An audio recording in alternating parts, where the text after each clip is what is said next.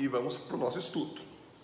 Então, ontem nós vimos que Jacó já está nas últimas horas antes de partir, e aí ele chama José, o seu filho que ele mais amava, e junto com José ele já mandou chamar os filhos de José, Efraim e Manassés. Então ali Jacó acaba dando a sua bênção invertida, né?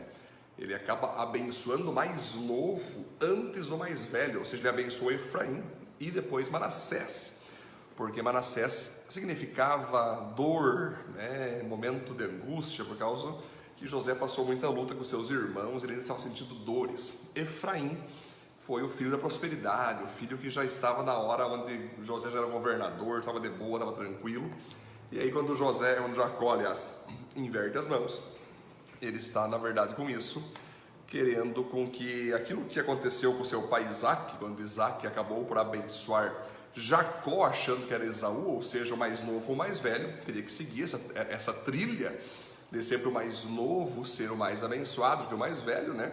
E também Jacó ali, ele quis dizer para José o seguinte: José, o teu tempo Manassés de dor e de luta se encerra aqui. Agora eu quero colocar o teu tempo de prosperidade até o fim da tua vida acontecendo. E por isso que Efraim vai ser aquele que vai estar antes de Manassés, né? Eu falei ontem sobre que Deus ele inverte as mãos para abençoar nossa vida, né? Ele faz o seguinte: tudo que tu sofreu quando você era aquele velho homem, aquela velha mulher. Eu quero que morra essa pessoa e que nasça uma pessoa em Cristo, que a partir de agora será abençoada, santificada e um exemplo para todos, né? Depois dessas bênçãos, então, Jacó vai chamar agora o resto dos seus filhos para fazer parte ali. Estava Jacó, José, Manassés e Efraim. Agora tem que vir os outros filhos para fazer o círculo ali, porque Jacó está partindo, Jacó está morrendo ele tem que dar as bênçãos para cada um dos seus filhos em ordem de idade. Então ele vai começar a dar as bênçãos do mais velho até o mais novo. Então nós vamos perceber aqui, queridos, olha só. Primeiro ponto para nós entender aqui, olha que interessante. Somente os íntimos de Deus podem chegar ao ponto de saber o que acontecerá no futuro. Por que eu digo isso? Jacó chamou seus filhos e disse: Fiquem em volta de mim e eu lhes direi o que vai acontecer com vocês no futuro. Fiquem reunidos em volta de mim para ouvir, filhos de Jacó. Escute o que diz Israel, o seu pai. Olha que legal isso, queridos. Jacó então chama todos os seus filhos a ficar em volta do seu leito, ali onde ele poderia estar morrendo a qualquer momento, nas próximas horas, nos próximos minutos. E ele então quer liberar bênçãos sobre cada um dos seus filhos antes de partir, né? Como era muito comum, natural, é algo que vem de Deus. Quem foi o primeiro abençoador de todos? O próprio Deus, quando abençoou Adão e Eva, dizendo: sede fecundos, multiplique-se pela terra, né? Então, a partir daí, o poder da bênção, de declarar palavras que vão fazer a pessoa ter uma potencialização para fazer aquilo que você liberou, é poderoso, vem do próprio Deus. Então, sempre os judeus, desde a época ali de Adão, vindo para frente, Abraão, Isaac, Jacó, decretavam palavras de bênção sobre os seus filhos, né? Era como se realmente um filho que não pudesse ter a oportunidade de ser abençoado verbalmente por seu pai, ele teria uma vida infrutífera, uma vida fraca, uma vida irrelevante. Mas quando aquele pai, com a sua boca, decretava: Meu filho, eu declaro as mais ricas bênçãos sobre a tua vida, nessa área, naquela, naquela outra área. Que você faça isso, que você alcance isso. Aquilo no mundo espiritual tem um poder tão grande que de fato aquilo alcança a, a pessoa que recebeu da bênção, né? Então nós temos aqui agora alguém que é Jacó falando com todos ali, dizendo: Eis, se aproximem de mim aqui, que eu vou liberar bênçãos para vocês agora e eu vou dizer o que vai acontecer com vocês no futuro. Ou seja, Jacó era tão convicto que a bênção que ele liberaria sobre cada filho iria acontecer, que ele já sabia que o futuro que aguardaria eles se cumpriria exatamente como ele disse. E aí que entra o jogo, queridos. Como uma pessoa pode conseguir prever o que vai acontecer no futuro de outra pessoa? Isso só quem é íntimo de Deus. Por que eu digo só quem é íntimo de Deus? Deus é o único ser que sabe o que aconteceu totalmente no passado, o que está acontecendo exatamente agora em todos os lugares, mesmo com pessoas que acham que são coisas escondidas, e sabe o que vai acontecer no futuro. Deus é o único que já acessou 100 anos depois e sabe o que vai acontecer lá. Então, somente quem é íntimo do Deus Pai, íntimo do Espírito Santo, para ouvir de Deus o que vai acontecer com cada pessoa, o que vai acontecer com o planeta, com o Brasil, né? com a cidade onde você mora, aquela área que Deus vai te revelar aonde vai acontecer, mas somente só quem é íntimo. Então, Jacó, antes de decretar a bênção para os seus filhos, ele orou a Deus, Deus, o que vai acontecer no futuro? Deus mostrou para ele, e a partir disso, que ele abençoou então seus filhos. Eis aqui uma coisa legal: quem é íntimo tem a capacidade de liberar palavras que vão acontecer no futuro. Quem é íntimo de Deus, quando está conversando com alguém, fala assim: Pois é, tu vai ver. Você vai ver que o nosso presidente vai fazer tal coisa, só espera. Você vai ver que lá nos Estados Unidos vai acontecer tal coisa, fique esperando. Você vai ver que ano que vem vai acontecer algo maravilhoso nessa cidade, nessa área, nesse sentido. Passa o tempo e acontece exatamente aquilo, né? Passa o tempo e aquilo se cumpre.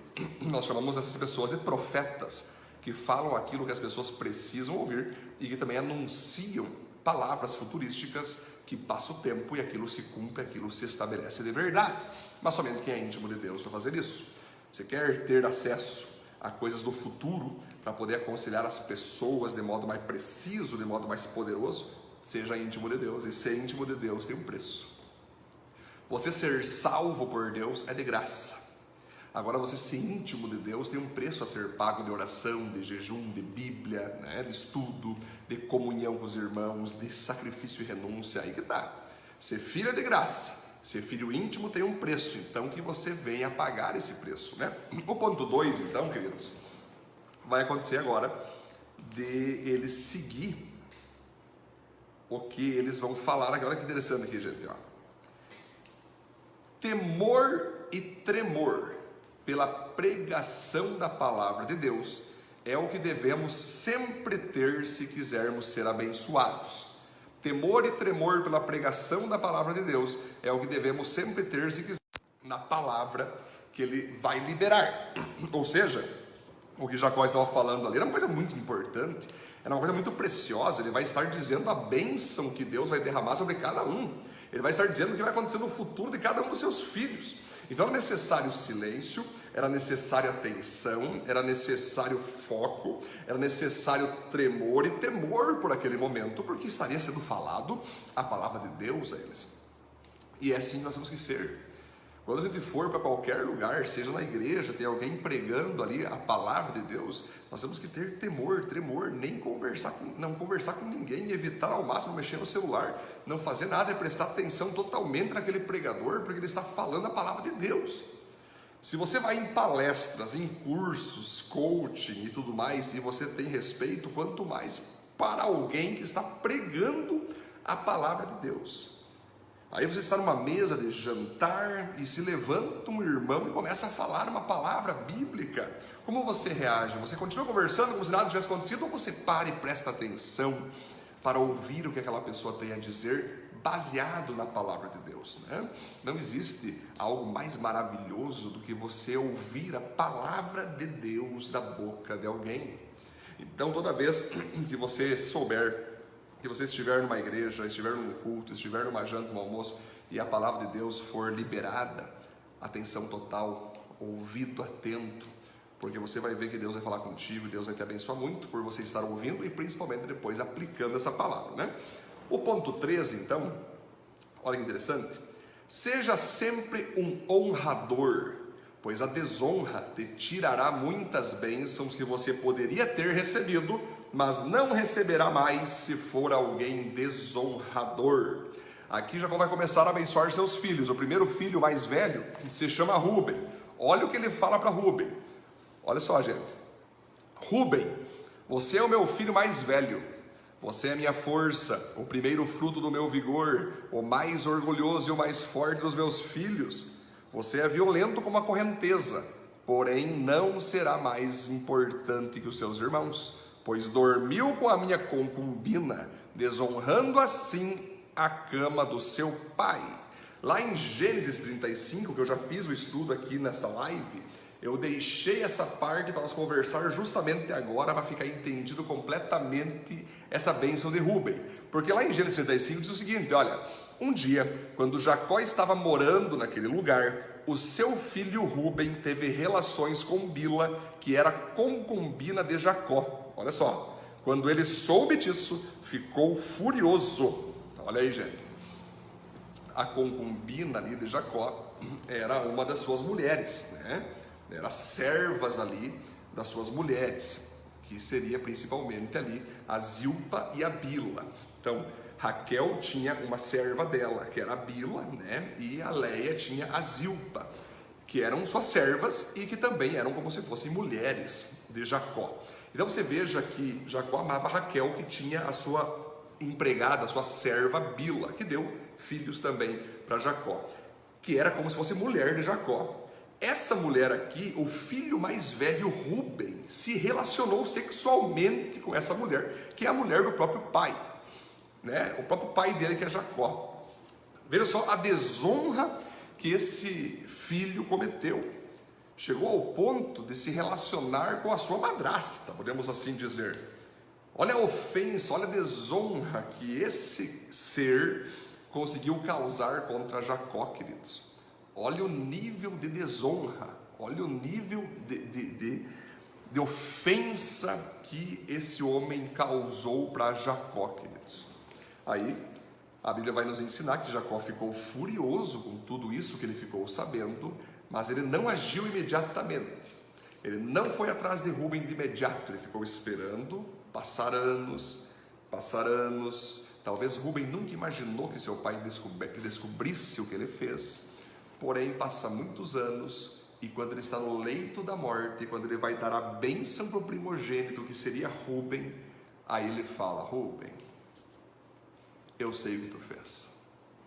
Você dormiu com uma das minhas mulheres.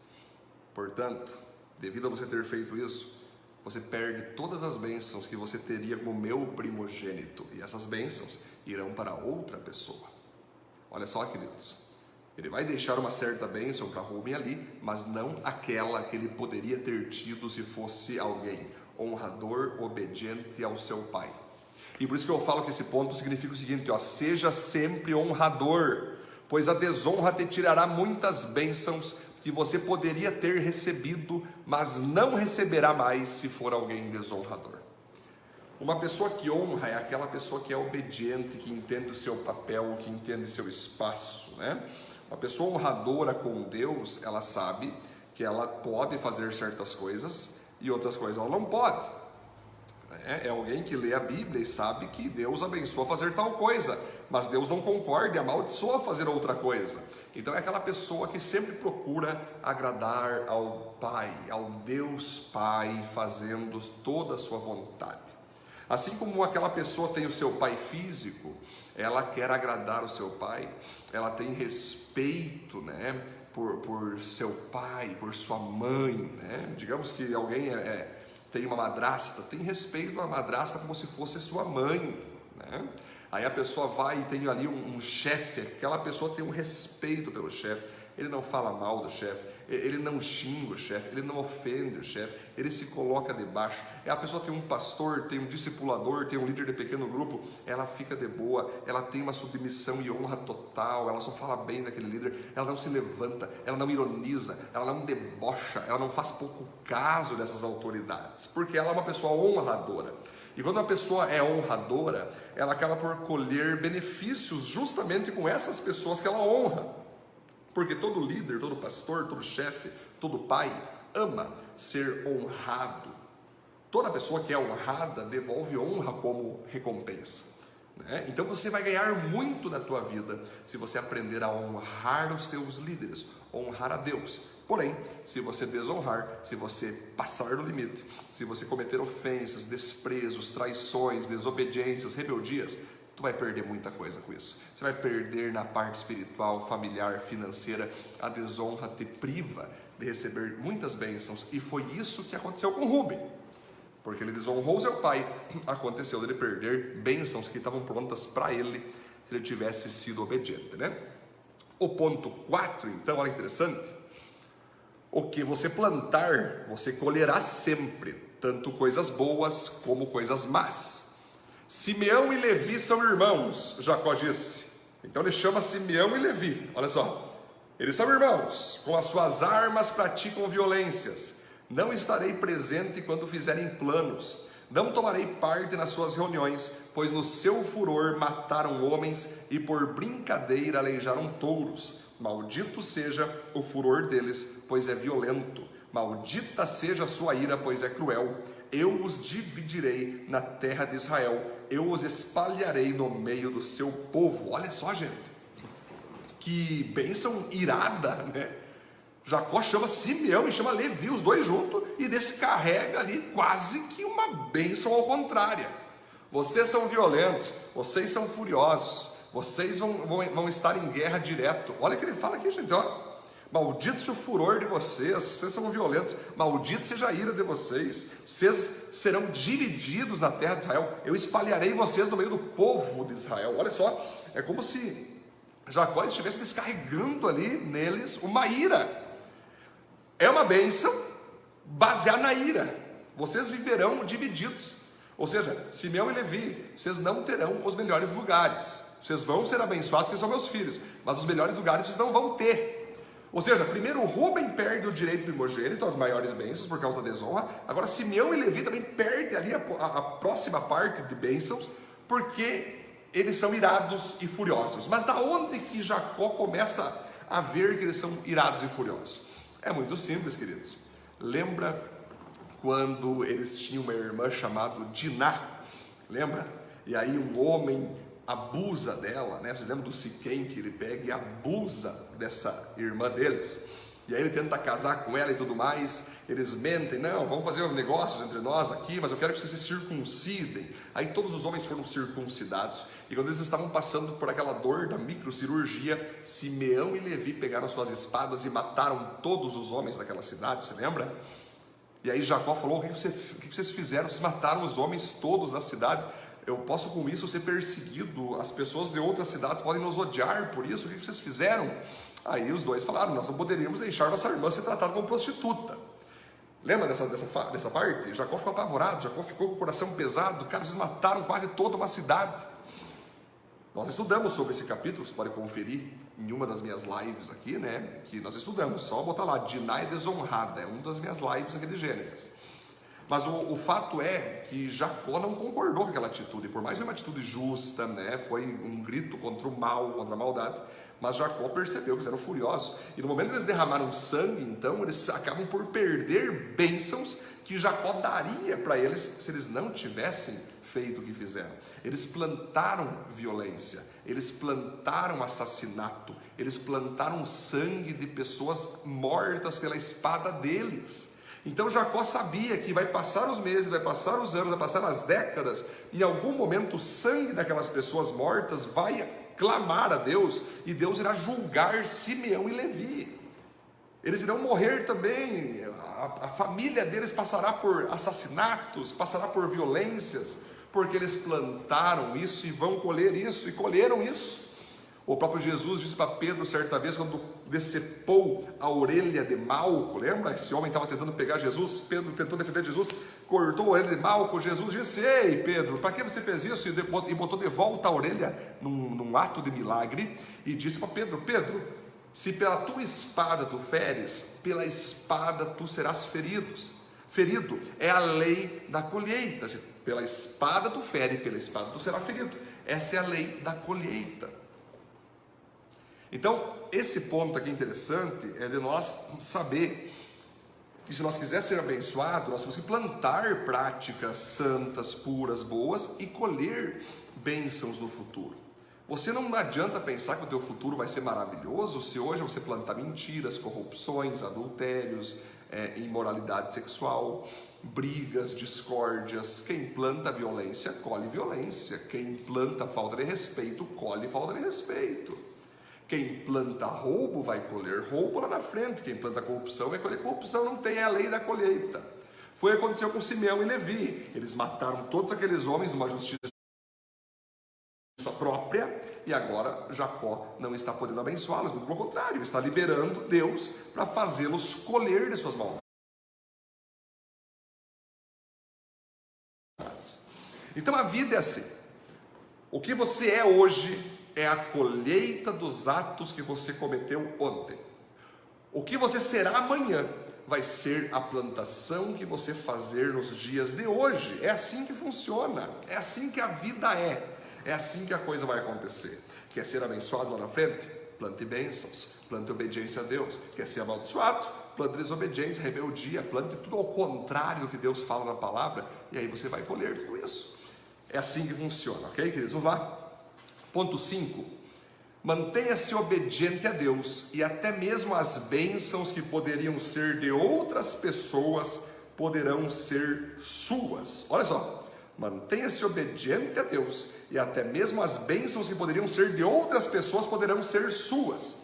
Agora Jacó vai abençoar o seu filho Judá. Olha só. Judá, os seus irmãos o louvarão e se curvarão na sua frente. Você segurará os inimigos pelo pescoço. O meu filho Judá é como um leãozinho quando mata sua vítima. Ele se agacha e se deita como um leão e como uma leoa. Quem tem coragem de mexer com ele? Judá vai segurar o cetro de rei e os seus descendentes sempre governarão. As nações entrarão presentes, os povos lhe obedecerão. Ele amarra o seu jumentinho numa parreira, na melhor parreira que há. Ele lava suas roupas no vinho, lava sua capa no vinho cor de sangue. Os seus olhos estão vermelhos de beber vinho, os seus dentes estão brancos de beber leite. Olha que espetacular, queridos. Olha isso, Jacó está abençoando esse filho chamado Judá de modo poderoso, como se fosse o primeiro filho dele. E ele é o quarto filho. Veja, ele é o quarto. Vem Rubem, Simeão, Levi e Judá. Por que, que Jacó está abençoando Judá de modo poderoso, como se ele fosse o primeiro filho. É bem simples, queridos, é muito simples. Eu acabei de falar antes na live, porque Rubem desonrou Jacó deitando com uma de suas mulheres. Simeão e Levi derramaram sangue, perderam aqui. O primeiro, o segundo e terceiro colocado saíram. Aqui numa corrida de Fórmula 1, né? O cara está em quarto ali, né? não vai nem entrar no pódio. Mas se três carros estragam né? antes do, do, do final da corrida, esse carro vai ser o primeiro. Foi o que aconteceu com Judá. Os três da ponta, então, se perverteram, perdem as bênçãos e entra Judá. Agora, o que significa Judá? Judá significa louvor a Deus. Judá significa louvores ao Senhor. É um dos filhos de Lia, né? quando ela estava tendo filhos, ela disse: Dessa vez louvarei ao Senhor. Ou seja, Judá significa louvor a Deus.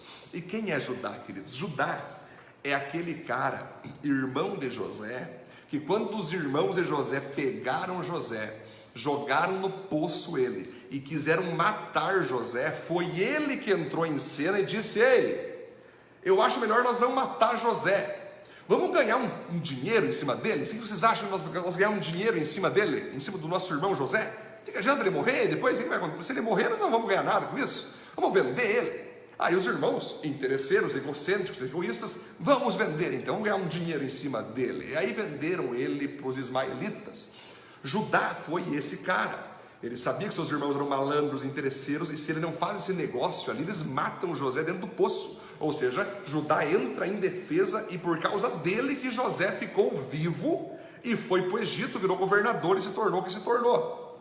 Depois o Judá é aquele que se arrependeu da sua atitude com Tamar. Você lembra que Tamar era sua nora, no qual todos os filhos que Judá tinha estavam mortos, que, que casaram com ela, né? Um morreu, o outro filho casou. O outro morreu, aí sobrou o último filho, que era Selá, e esse Judá falou que daria para ela após ele completar a maioridade. Porém, Judá não cumpriu essa palavra, então Tamar se veste prostituta. Judá acha que aquela mulher é uma prostituta qualquer, se relaciona com ela, ela é engravida. Ele quer que matem ela, mas aí ela fala que na verdade quem se relacionou com ela foi o próprio Judá, que deixou ali o sinete, né, o bastão, lembra o cordão. E aí ele fala: Poxa vida, ela é mais justa do que eu. Eu não sabia que era ela. Estou quebrantado. O que, que eu fiz? Me perdoa, Deus. Judá é esse cara que se, quebra, que se quebranta quando peca, que, é, que quando erra, pede perdão, que volta a se reconciliar com Deus. E finalmente, olha só, queridos, mais dois pontos sobre Judá. Judá foi aquele que, quando chegou os irmãos para Jacó, dizendo que o faraó, o governador do Egito, que era o próprio José, por sinal, vocês não sabiam, queria conhecer o Benjamim, o mais novo. Jacó disse que não era para tirar Benjamim de lá. E Judá se colocou, pai, nós temos que levar Benjamim, senão aquele homem não vai nos dar mais comida. Eu me coloco no lugar de Benjamim. Se acontecer qualquer coisa, eu me responsabilizo. Se tentarem matar Benjamim, que matem a mim. Ou seja, Judá era aquele que se colocou na frente agora, não só de José, lá no poço, agora na frente de Benjamim, se colocando no lugar do outro. E finalmente Judá foi aquele que intercedeu por Benjamim na presença de José, governador do Egito, que até então não tinha se revelado. Ele que fez o discurso que quebrantou o coração de José, né, dizendo: por favor, deixe nós levar Benjamim de volta, o nosso pai vai, vai morrer se saber que o Benjamim não pode voltar. E naquilo José não aguentou mais e se revelou, chorou. Foi o discurso dele, né? Então você veja que Judá é toda essa bênção de homem de Deus, né? E é interessante que é a partir da, dele quando vai se estabelecer as tribos, é a partir da tribo de Judá que vão vir descendentes de reis e que vai surgir o próprio Senhor Jesus da tribo de Judá. É dessa tribo aqui que vai vir Jesus Cristo, porque já está aqui dentro da própria bênção. Olha só, gente. Judá amarra o jumentinho na parreira, olha só, ele lava suas roupas no vinho, a sua capa no vinho cor de sangue, olha só. Aqui vai mostrar então, queridos, que Judá era alguém tão maravilhoso, fantástico, puro, que Deus escolheu que dessa tribo viesse o próprio Jesus Cristo. Aqui está Jesus nessa bênção de Jacó. O Jesus que derramou sangue, o Jesus que entrou em Jerusalém num jumentinho, que foi crucificado, é, derramou seu sangue na cruz para ter o, todo o reinado do planeta no mundo físico, no mundo visível e no mundo invisível. Ou seja, é dessa tribo, da tribo do leão. O leão, o leão na floresta é aquele que manda em tudo, que bota medo em todos, é o grande líder da floresta.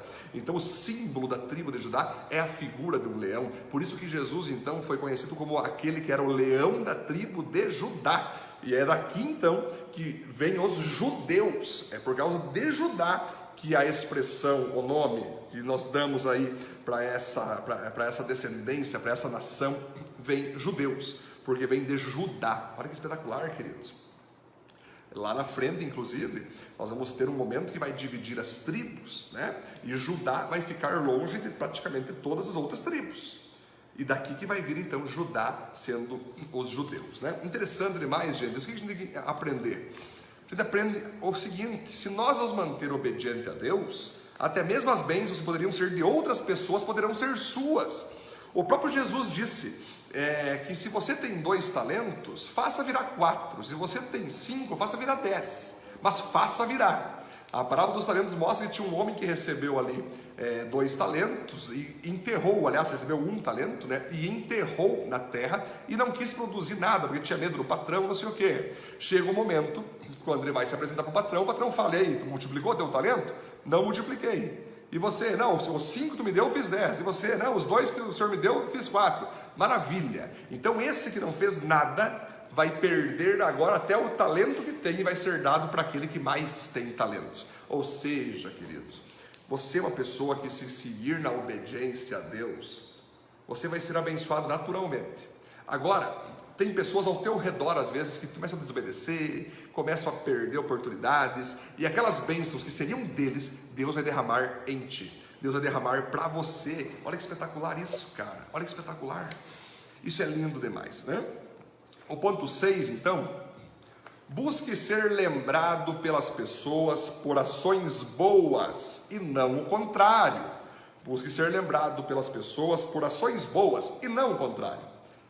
Olha só, agora Jacó vai dar a bênção para o seu filho Zebulon. Olha aí. Zebulon morará no litoral, onde haverá portos para navios a sua fronteira chegará até Sidom. Zebulon, então, queridos, significa exaltado. Mais um filho da Lia ali, que ela ficou feliz porque ela estava tendo aquela competição de quem tinha mais filhos, né? E aí ela teve mais o Zebulon, ficou feliz demais. Você vai perceber que Zebulon não aparece mais de modo prático não se sabe se ele cometeu coisas horríveis ou cometeu coisas boas, mas o que nós percebemos é que se ele tivesse cometido alguma coisa horrível, como Simeão, Levi e Rubem, estaria descrito na Bíblia. Então mostra que Zebulon foi alguém que certamente foi uma pessoa maravilhosa, não deu trabalho algum para Jacó, para sua mãe Lia, não deu trabalho nenhum para os seus irmãos, mostrando que certamente Zebulon pode não ter sido um cara fantástico, mas pelo menos ele não foi um cara desastroso e não trouxe vergonha para ninguém. E aí que está a questão, queridos. Como você quer ser lembrado pelas pessoas, você quer ser lembrado por aquela pessoa que só traz problemas para todo mundo, que só traz vergonha para a família e para os seus amigos, ou você quer ser lembrado como um cara tranquilo, um cara de boa, um cara que ama a Deus, uma pessoa que de fato é educada, amorosa, que tem uma palavra de consolo, amor, carinho, uma palavra firme, forte, mas alguém que realmente faz falta quando não está nas reuniões, que faz falta quando não está perante as pessoas. Né? Zebulon é esse cara. O ponto 7, vamos lá? O segredo da prosperidade se chama trabalho. Olha aí. O segredo da prosperidade se chama trabalho. Jacó vai abençoar agora outro filho, olha só, que o nome dele é Issacar. Issacar é como um jumento forte deitado entre as suas cargas quando viu que o país era bom e agradável para descansar, ele se abaixou para que colocassem a carga nas suas costas e, sem reclamar, trabalhou como um escravo. Olha só, queridos, e sacar então significa recompensa, significa prêmio também naquela batalha entre Leia e Raquel ali, Leia tendo seu filho Issacar para comemorar ali, né? É um, um, uma questão de batalha da, das duas irmãs. Mas Issacar então significa, queridos, prêmio recompensa. E olha que legal, Jacó vai abençoar ele porque ele é um jumento forte, ele é como um jumento forte, deitado entre as cargas, entre suas cargas, quando viu que o país era bom e agradável descansar, se abaixou para que colocasse a carga nas suas costas e sem reclamar, trabalhou como um, um, um escravo, trabalhou como um escravo. Aqui nós vamos perceber, queridos, que Jacó está abençoando o seu filho Issacar para que ele seja alguém conhecido por trabalho, por ser um trabalhador, por ser um servo dos outros irmãos, um servo da sociedade, alguém que vai suar, alguém que vai se dedicar, alguém que vai enriquecer, não por terceiros ou por bênçãos externas, mas por seu trabalho. O próprio Deus estava usando Jacó para dizer: o que tu trabalhar, você vai ganhar. Quanto mais tu trabalhar, mais você vai ser abençoado. Então nós vamos perceber, queridos, que hoje em dia nós vamos ver na, nas redes sociais, né, queridos, que existe muito curso, né? Como você ganhar 3 mil por mês, né? Como você ser milionário, como você ganhar sete dígitos, né? E geralmente são cursos de pessoas que não são milionárias, nunca ganharam sete dígitos, ah, não tem nada em seu nome, mas estão dando curso ali e prometendo que em três meses você vai sair do mil para ganhar dez mil e começa aquela coisa é, fácil, né? como se você não pudesse trabalhar, como se você pudesse ganhar dinheiro sem suor no rosto, sem esforço. Mas a Bíblia fala em Gênesis que do suor do rosto nós comeremos o nosso pão, ou seja, do nosso trabalho, do nosso esforço, da nossa ação, da nossa busca, nós seremos prósperos. Então o segredo da prosperidade é trabalho. Não é nem sempre um cursinho, uma coisa coach. Cara, você quer prosperar? Ore a Deus a você ter uma porta de emprego e dê o teu melhor nesse emprego. Deus certamente vai abrir uma porta maior, e aí quando você subir nessa porta, dê o teu melhor de novo e seja alguém que é um ótimo empregado. Talvez em algum momento Deus vai te prosperar nessas, nesses empregos e você vai poder ter a possibilidade de abrir a tua própria empresa, teu próprio negócio.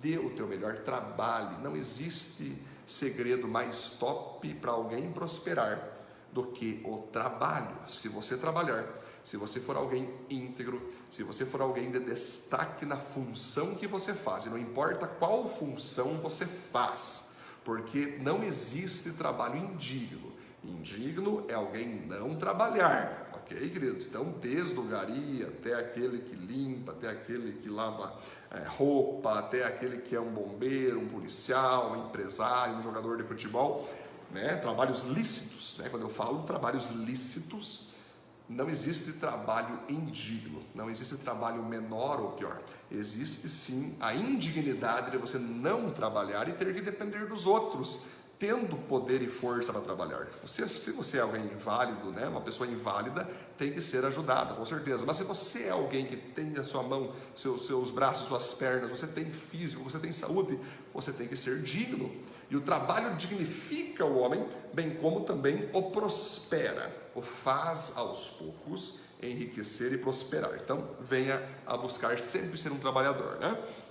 Vamos ver o ponto 8 agora?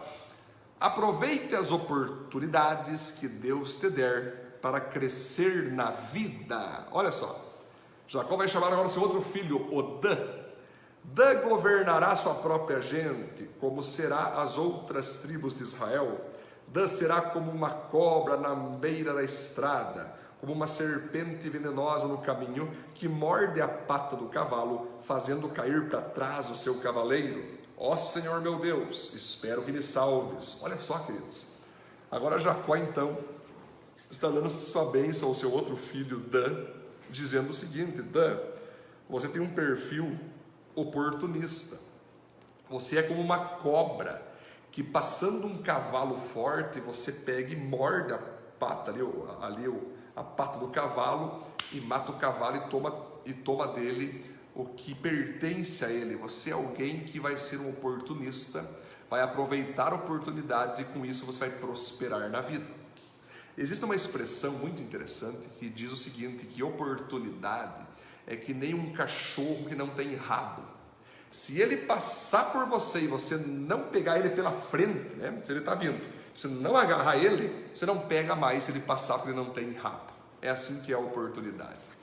Deus ele para todos nós, em todo tempo, ele vai estar nos oferecendo oportunidades, colocando pessoas na nossa vida que você vai dizer: fiquem comigo como amigos ou sumam da minha frente.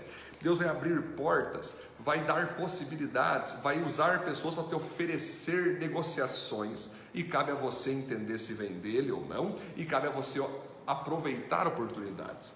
Deus vai permitir que você tenha propostas para ir para outras cidades, outros países, ir trabalhar como algum tipo de atividade é, em outras empresas e você vai sempre dizer sim ou não. Deus vai poder te dar oportunidades de fazer cursos, faculdades, universidades, né? E você vai dizer sim ou não. Porém, tu tem que entender que quando essas oportunidades surgirem na tua frente, se você não aproveitar, lá no futuro você vai sentir a falta dessas oportunidades. Agora, se você aproveitou as oportunidades, no futuro você vai dizer glória a Deus que eu aproveitei as oportunidades. Hoje sei falar inglês, hoje sei ser uma secretária legal porque eu fiz um curso quando me ofereceram. Hoje eu sei falar espanhol. Hoje eu tenho um curso de software hardware. Hoje eu tenho aqui um curso de liderança. Hoje eu estou formado em tal área e agora isso me propicia a fazer o que eu estou fazendo hoje. Então as oportunidades elas devem ser aproveitadas se nós quisermos ser abençoados. Então seja um aproveitador de oportunidades. O ponto 9, olha só. Jamais se cale diante do mal, pois será cúmplice dele. Olha só, gente, agora ele vai abençoar o seu filho Gade. Gade será atacado por um bando de ladrões, mas depois ele os perseguirá. Olha que interessante, gente. Então agora Jacó está abençoando seu filho Gade, dizendo o seguinte: Ei, você vai ser perseguido na tua vida, garoto. Você vai passar por muita luta e perrengue. Mas você vai ser um cara de coragem. Você não vai permitir injustiça se perpetuar na tua vida e na vida dos outros. Você vai ser alguém que não vai se calar para o mal. Você vai vencer o mal. E aqui entra uma, uma questão muito interessante, um princípio maravilhoso que Martin Luther King Jr. ensinou a nós que eu não tenho medo do grito dos maus, mas sim do silêncio dos bons. E ele mesmo vai falar depois o seguinte, queridos, que quando o mal está acontecendo, os bons nada falam, é porque os bons estão consentindo, estão aprovando aquele mal agir. Quando você que é bom vê o mal atuar e nada fala, você acaba sendo cúmplice do mal em si. Então, aqui está outro segredo para nós sermos pessoas de destaque de prosperidade. É nós não nos conformarmos, como o apóstolo Paulo diz, com esse presente século. É nós não nos conformarmos com o mal atuando. O mal não se pode ver e ficar só olhando e com medinho de atacar, não. Nós temos que ir para cima do mal, fazer aquele mal parar de acontecer. Né? A Bíblia fala, como Jesus disse, que as portas do inferno não prevaleceriam contra a sua igreja. O que é as portas do inferno, queridos? Muitas pessoas acham que é, as é, é, é o diabo batendo na igreja, batendo no crente, o crente para, para. Mas não é isso. É a igreja vendo pessoas cometendo maldades, assassinatos, pedofilias, adultérios, imoralidades e indo para cima do diabo, expulsando o diabo dessas pessoas, é, levando as pessoas a, a, serem punidas por seus erros, mas também a terem a possibilidade de serem perdoadas por Deus, salvas por Jesus Cristo e acompanhadas pastoralmente pela gente. É nós arrancar essas pessoas das mãos do diabo, das portas do inferno. Então, aí que está a questão. O mundo só vai melhorar se aqueles que são melhores condenar as atitudes daqueles que são piores e levar esses piores a melhorarem, a serem bondosos, e assim o mundo vai melhorando. Assim os municípios, os estados, os países vão se levantando em amor, pureza, alegria. Essa que é a questão, queridos. Nós temos que entender isso. Não podemos ficar calados para o mal. Se você olha o mal acontecendo e você fica calado achando que tu é sábio, não, não, não, você não passa de um covarde. Covarde que vê o mal acontecendo e nada faz. Não sei se você sabia que se você estiver dirigindo um dia na BR e, e acontecer um acidente na tua frente e você não parar para prestar socorro e seguir viagem, você é considerado um criminoso. Você pode ser preso porque você viu alguém precisando de ajuda e não quis se envolver, não quis se incomodar. Né? Assim é com Deus. Se você vê o mal agindo, o mal perturbando pessoas, o mal acabando com famílias e você nada faz, para Deus você é cúmplice e isso não vai ser bom para a tua vida, você vai perder muitas bênçãos por isso. Agora, se você tem coragem, se você se levanta contra o mal, Deus vai te usar para abençoar e santificar uma sociedade e você será muito abençoado por isso, né? Ponto então 9, vamos lá. Seja alguém, aqui queridos, seja alguém frutífero. Agora ele vai dizer uma bênção para o seu filho Azer. Azer então ele significa feliz, e Jacó derrama sobre ele que ele será alguém com, com fruto, será frutífero.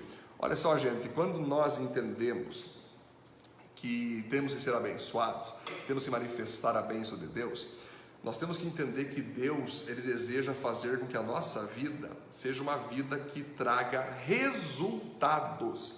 Nossa vida tem que trazer resultados positivos, resultados bons. E quando a Bíblia fala que nós temos que ser frutíferos, nós vamos lá para João 15, quando Jesus disse o seguinte: que eu sou a videira e meu pai é o agricultor, aquele que está em mim vai dar muito fruto. Né? Porque sem mim nada podereis fazer, mas quem está em mim, muitos frutos serão dados, ou seja, muitos, muitos resultados acontecerão através da vida dele. Né? Então nós vamos perceber que frutos, quando a Bíblia ensina de frutos, são dois tipos de frutos. Primeiro fruto é os frutos dentro de nós, que é os frutos das nossas transformações pessoais, é os frutos do Espírito. Nós podemos dizer até o fruto, né? uma bergamota com várias gomas, onde nós vamos trabalhar o fruto Espírito. É nós termos paz, sermos pessoas felizes, sermos pessoas que têm domínio próprio, que são misericordiosas, que são graciosas, né? E aí vai trabalhando toda a transformação de dentro para fora. E também o fruto de influência. Quantas pessoas você está levando para Cristo, quantas pessoas estão melhorando por causa de você, quantos bairros estão sendo impactados, a tua escola é impactada, a tua, escola, a tua empresa sendo impactada, a tua igreja está sendo impactada, é você trazer resultados tanto dentro de você como fora de você. É isso que Deus, é, Deus diz a você, é isso que Deus está declarando, decretando sobre você e sobre mim. Me deem resultados me deem frutos, eu quero vocês uma árvore frutífera. Azer, inclusive, significa feliz, porque quem dá frutos para Deus é feliz. Outro ponto, então, nós vamos continuar aqui, queridos.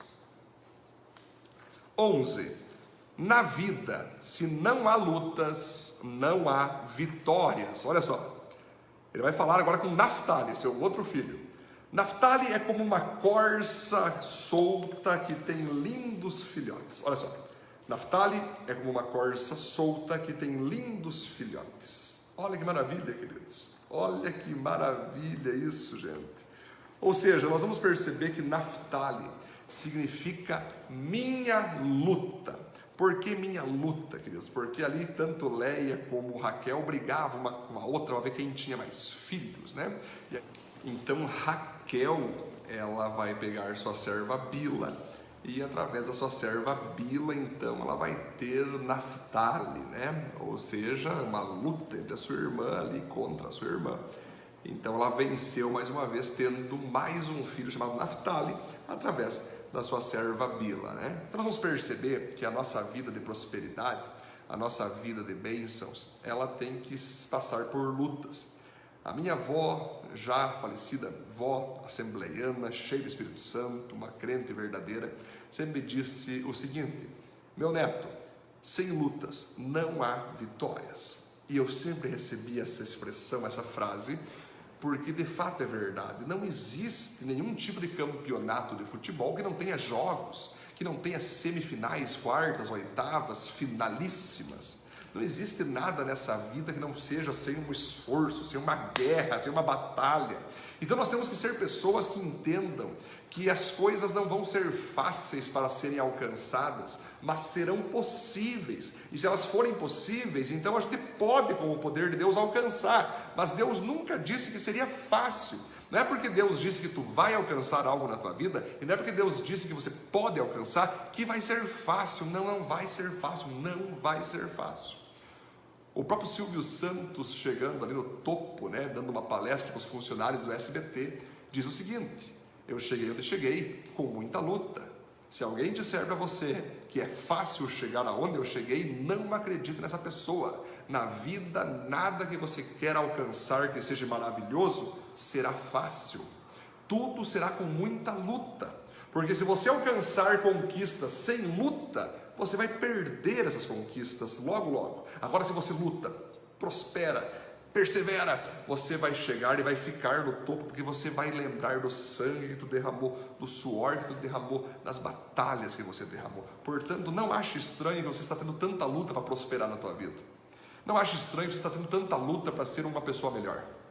Não ache estranho que você está tendo tanta luta para poder ler a Bíblia todo dia para poder participar da igreja com frequência, para poder fazer da tua empresa uma empresa mais próspera, para poder ser alguém mais inteligente. É assim, toda vez que você decide ser alguém melhor para Deus, o diabo vem e usa pessoas para tentar te parar, te atacar. Gente, a luta é livre. Mas quem vai definir se essa luta vai te derrotar ou vai te exaltar é você mesmo. E eu pergunto a você: as lutas que estão acontecendo contra ti estão te derrubando? Estão te desanimando? Estão te fazendo desistir ou estão te exaltando, te fortalecendo, te dando ainda mais gás para você seguir em frente e realizar o que Deus quer, né? Muito bom, vamos seguir aqui então, queridos. Ponto 12. Seja alguém sonhador, perseverante, resiliente, perdoador e gracioso, e dessa forma alcançará bênção sem medida sobre sua vida. Olha quem que aparece agora aqui que Jacó vai abençoar feliz da vida quem, queridos? José, governador do Egito. Olha só, José é como uma planta perto de uma fonte, ele dá muita fruta, seus galhos sobem pelo muro. Os inimigos o atacam com violência e o perseguem com arcos e flechas. Porém, o seu arco ficou firme e os seus braços continuaram fortes pela força do poderoso de Jacó, pelo nome do pastor, a rocha de Israel. O Deus, o seu pai, ajudará José. O Todo-Poderoso lhe dará bênçãos, bênçãos do alto céu, bênçãos de águas que ficam debaixo da terra, bênçãos de muitos animais e muitos filhos, bênçãos de cereais e de flores, bênçãos de montanhas antigas, coisas deliciosas dos montes eternos. Que todas essas bênçãos estejam sobre a cabeça de José, sobre a testa daquele que foi escolhido entre os seus irmãos. Olha só que maravilha, que momento glorioso. Nós estamos aqui há dias estudando sobre José, sobre a história dele, vocês sabem o que aconteceu. O cara era amado do seu pai Jacó de tal maneira que recebeu uma capa especial.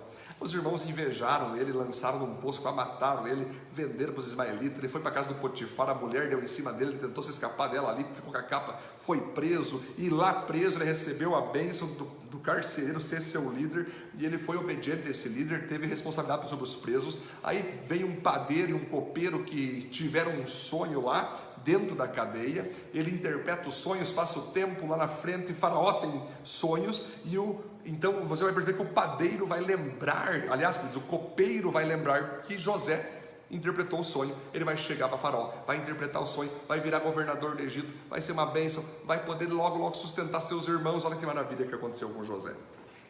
E lá na frente, Jacó vai conhecer e ver que o seu filho José não tinha morrido, como ele ficou 20 anos sabendo que ele tinha morrido. Não, estava vivo, era governador do Egito, e aquela emoção de se encontrarem foi maravilhosa. Agora Jacó está derramando uma bênção espetacular. E porque a bênção sobre ele foi tão incrível, gente? Porque ele era alguém sonhador. Deus sempre vai abençoar alguém que sonha alto, que tem projetos lindos e poderosos, que tem como propósito glorificar o nome dele e abençoar pessoas. Porque ele foi alguém perseverante, ele não desistiu em meio a lutas, em meio a traumas, em meio a sangue, em meio a batalhas, em meio a traições, a injustiça, ele seguiu, ele foi seguindo, seguindo. Deus sempre abençoa quem persevera. Não basta ter iniciativa, tem que ter acabativa. O que a tua empolgação começou, a perseverança vai terminar. Porque ele era alguém resiliente, que é uma pessoa resiliente. É aquela que, mesmo recebendo crítica, recebendo ofensa, recebendo rebeldia, recebendo injúria, ela consegue ficar firme, não olha para baixo e não olha envergonhada para baixo e não olha para trás querendo voltar, ela segue em frente, ela vai indo igual. Ele foi perdoador, sim, ele perdoou as atitudes dos seus irmãos tentar matar ele. Ou seja, Deus sempre vai abençoar aquele que perdoa os ofensores, porque alguém que abriga mágoa não vai avançar na vida. Agora, alguém que libera suas mágoas, perdoa pessoas, sempre vai avançar cada vez mais. Ele era alguém gracioso, por quê, queridos? Graça é eu dar para alguém um favor que a pessoa não merece. Os irmãos não mereciam ser sustentados por José depois de tudo que ele fez, mas mesmo assim ele deu mantimentos, deu terras, abraçou, chorou com eles, cuidou deles. Quando você faz tudo isso, você recebe das mais ricas bênçãos em todas as áreas. Essa bênção de Jacó para José é uma bênção que alcança a área familiar, a área espiritual, a área emocional, a área profissional, a área ministerial. Todas as áreas acontecem sendo abençoadas quando você é alguém perdoador, resiliente, perseverante, gracioso. Né? Você vai perceber que quando você é assim, Deus tem muito mais motivos para te abençoar. Né? Penúltimo ponto, então, seja uma referência de liderança e força para essa geração. Benjamim é como um lobo feroz. De manhã devorará a vítima e de tarde repartirá as sobras. São essas as doze tribos de Israel, e foram essas as palavras que o pai disse aos seus filhos quando os abençoou. A cada um deu uma bênção especial. Olha só, galera, finalmente chega o mais novinho. Aquele que é irmão de José, aquele que nasceu da mesma mãe, a Raquel. Raquel teve José, Raquel teve Benjamim. Então, de todo aquele tempo, dos 20 anos, José ali, que parecia que para Jacó estava morto, quem que Jacó amou? Benjamim. Quem foi crescendo ao lado de Jacó? Filho de Raquel, Benjamim. Benjamim é o filho da mão direita, significa filho da mão direita. Assim como José, vale a pena lembrar, vai significar aqui, queridos, aquele que agrega. José significa aquele que agrega, aquele que edifica, né? e foi bem o que ele fez na sua vida. Agora, Benjamim significa filho da mão direita, filho amado, ou seja, Jacó, por não ter tido José todo aquele tempo, ele declarou todo o seu amor para Benjamim. E aqui então, vamos perceber que Jacó vai dizer o seguinte: tem uma bênção super rápida. É, na verdade, uma das bênçãos mais rápidas que ele libera, mas olha o poder. Ele fala o seguinte: Benjamim é como um lobo feroz. De manhã devorará a vítima e de tarde repartirá as sobras. Sabe o que ele está decretando de Benjamim? Que assim como um lobo que consegue correr rápido, que com o seu pelo consegue se colocar no frio, no calor, que tem garras que se agarram em qualquer solo, né? Que consegue andar em alcateia, consegue andar e, e, e levar vários lobos na mesma direção. Ele está derramando sobre Benjamim, sabe o que, queridos? Uma unção de liderança. Jacó está dizendo, Benjamim, eu decreto sobre você, eu declaro sobre você que você vai ser um líder. Tudo que você quiser alcançar, você vai alcançar Tudo que você desejar, você vai conseguir. Olha só, queridos, é como um lobo feroz, de manhã devorará a vítima e de tarde repartirá sobras. Ou seja, eu declaro a bênção da vitória para você. Eu declaro a bênção da conquista, da realização. Eu declaro a bênção da prosperidade. Tudo que você colocar no teu coração, Deus aprovando, você vai alcançar, você vai ser um grande líder, assim como um lobo é feroz para de destruir suas vítimas e comer ali do corpo destruído, você vai conseguir derrotar qualquer tipo de batalha que se levanta contra você. E eu declaro sobre você, meu filho, você vai ser um grande líder, você vai ser um grande governador, você vai ser um grande rei. Sobre ti e tua descendência teremos grandes prefeitos, grandes governadores, grandes presidentes, vamos ser primeiros ministros. Essa é a ideia, essa é a bênção que está sobre Benjamim, queridos, a bênção da liderança. E aí eu digo a vocês que o ponto que chega para nós é o seguinte: seja uma referência de liderança e uma referência de força para essa geração. As pessoas, queridos, no mundo, todas elas estão buscando um líder, estão buscando alguém para ouvir, estão buscando alguém que fale as verdades bíblicas para elas. Elas não querem saber a tua opinião, elas não querem saber os teus achismos. As pessoas nos dias de hoje estão cada vez buscando mais pessoas, líderes, que falem para elas quem é Deus? O que Deus quer? O que Deus aprova? O que Deus reprova? Elas devem ir para onde? Para a direita, para a esquerda? Para onde elas devem ir? O que elas devem fazer? Como elas podem ser pessoas de sucesso, pessoas tranquilas, pessoas em paz? Como elas podem viver nesse planeta que a cada pouco está mais horrível de se viver? Elas estão buscando líderes, elas estão buscando pessoas, elas estão clamando por líderes. E eis-me aqui. É o que nós temos que dizer para Deus. Deus, eu não quero somente ter o Senhor como meu pastor e guardar o Senhor só para mim. Eu quero poder apresentar o Senhor para as outras pessoas e quero poder fazer parte desse projeto, Senhor, liderando equipes, liderando pessoas, levando elas à transformação, treinando elas para que elas também consigam, Deus, alcançar outras e outras pessoas e o teu reino se expandir cada vez mais de pessoas santas, puras, bondosas, honestas, justas. Essa é a ideia. Deus quer te derramar uma unção de liderança. Toda pessoa pode ser líder, pode e deve ser líder. Alguns serão líderes de 5, outros de 10, outros de 15, outros de 150, outros de 300, 3 mil, 5 mil, 300 mil, não importa quantas pessoas que Deus vai colocar para você liderar, para você cuidar, para você pastorear. O que é importante é saber que Deus vai colocar e Deus quer colocar, para que você seja uma referência, um modelo de como Deus age, um modelo que simboliza a pessoa de Cristo Jesus. É aquela, pessoa que os outros olham e, e dizem: Poxa, eu quero ser igual àquela pessoa.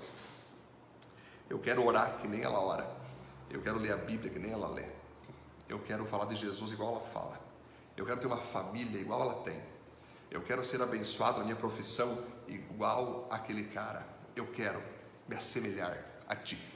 Isso é ser um líder isso é ser um líder. Um líder é aquele que, quando olha para trás, enxerga uma fila de gente seguindo seus passos, porque são pessoas que confiam, são pessoas que o admiram, são pessoas que o veem como modelo e querem se tornar igual.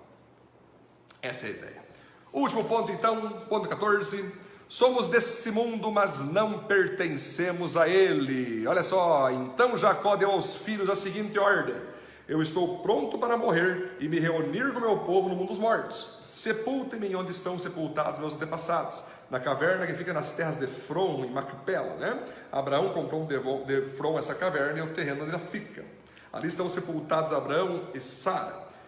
Quando acabou de dar essa ordem aos filhos, Jacó deitou-se de novo na cama e morreu, indo reunir-se assim com seu povo no mundo dos mortos. Aqui então, logo após Jacó abençoar todos os seus filhos, ele diz o seguinte: Ei, estou daqui a pouco morrendo, estou sentindo que está acabando meu tempo aqui.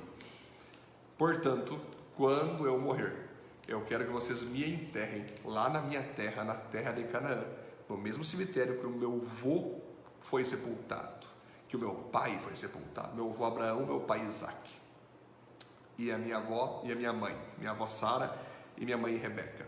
Eu quero que me sepultem lá, porque eu não pertenço ao Egito. Eu estou no Egito, mas eu não pertenço a esse lugar. Eu pertenço a Canaã. O meu território é lá, eu vim de lá e é para lá que eu quero voltar em meu sepultamento. O que nós aprendemos com isso? Já falei isso em uma das minhas últimas lives.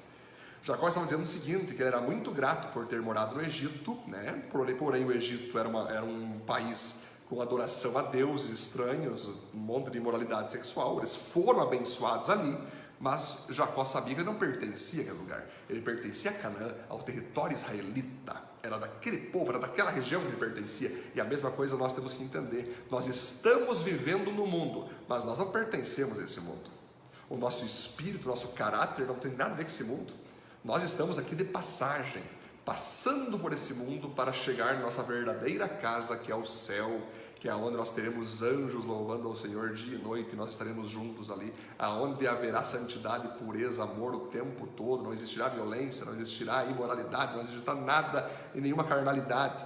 Nós estamos na terra. Nós estamos vivendo aqui, Deus está nos prosperando, está nos usando aqui, está nos amando aqui, mas não é aqui o nosso lugar. E você sabe disso. Isso é algo que todo cristão tem, mesmo estando cheio do Espírito Santo.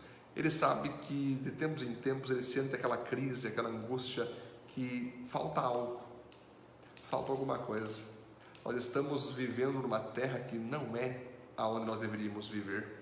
Parece que não é aquilo que nós temos de expectativa, e é Deus que colocou isso no teu coração, porque Ele espera ainda você conhecer o novo céu e a nova terra. O próprio Jesus disse isso: não se turbe o nosso coração, creia em Deus, creiam também em mim. Na casa do meu pai há muitas moradas. Se não fosse assim, eu não teria dito: vou preparar-lhes um lugar, ou seja, nesse novo céu, nessa nova terra.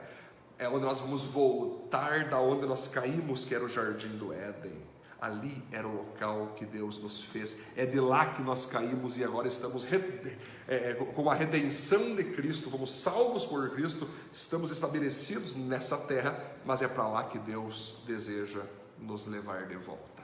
Então nós pertencemos a esse ambiente, um ambiente santo, um ambiente puro, que sabemos que o planeta não comporta, o planeta não mostra isso. O planeta cada vez está de mal a pior, só não é pior por causa da presença do Espírito Santo e da presença da igreja nessa terra. Amém, queridos? Foi muito bom estar com vocês. Que legal, hein, queridos? Compartilhe essa live, compartilhe aí para os teus amigos, para os teus irmãos. Bota nos grupos do WhatsApp, bota no teu Facebook para mais pessoas serem abençoadas aqui com cada um desses pontos. Amém, queridos? Vamos orar?